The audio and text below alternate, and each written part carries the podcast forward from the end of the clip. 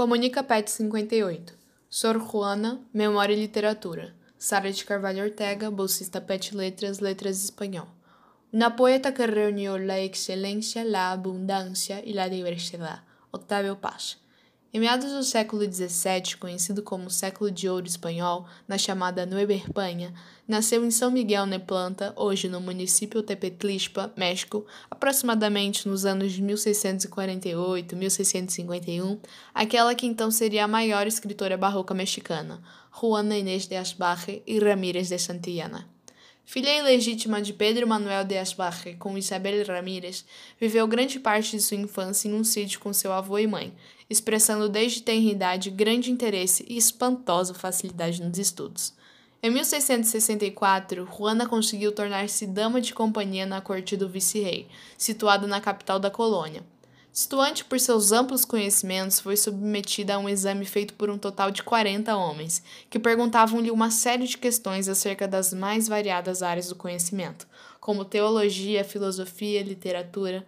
Conseguiu responder às perguntas e ganhar uma notoriedade irregular no palácio. Afinal, não era de se esperar que uma dama de companhia teria tantos capitais culturais, muito menos suceder passar em um teste tão complexo e intimidador. Não é de se espantar que Juana decidiu tornar-se freira. Sendo mulher, era impedida de ocupar espaços de poder ou dedicar-se às atividades masculinas. Além disso, não provinha de uma família nobre, logo o respaldo financeiro lhe era inexistente.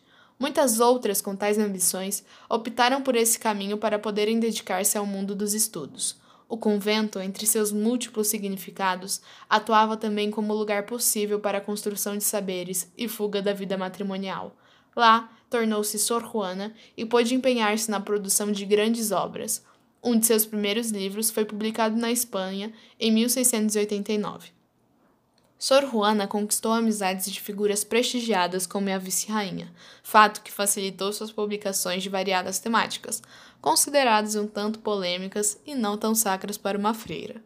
Seus livros tiveram repercussão mundial e até hoje fomentam críticas e análises de múltiplos estudiosos. Destaque ao escritor mexicano Octavio Paz em sua obra Sor Juana de Inés de la Cruz ou As Armadilhas da Fé.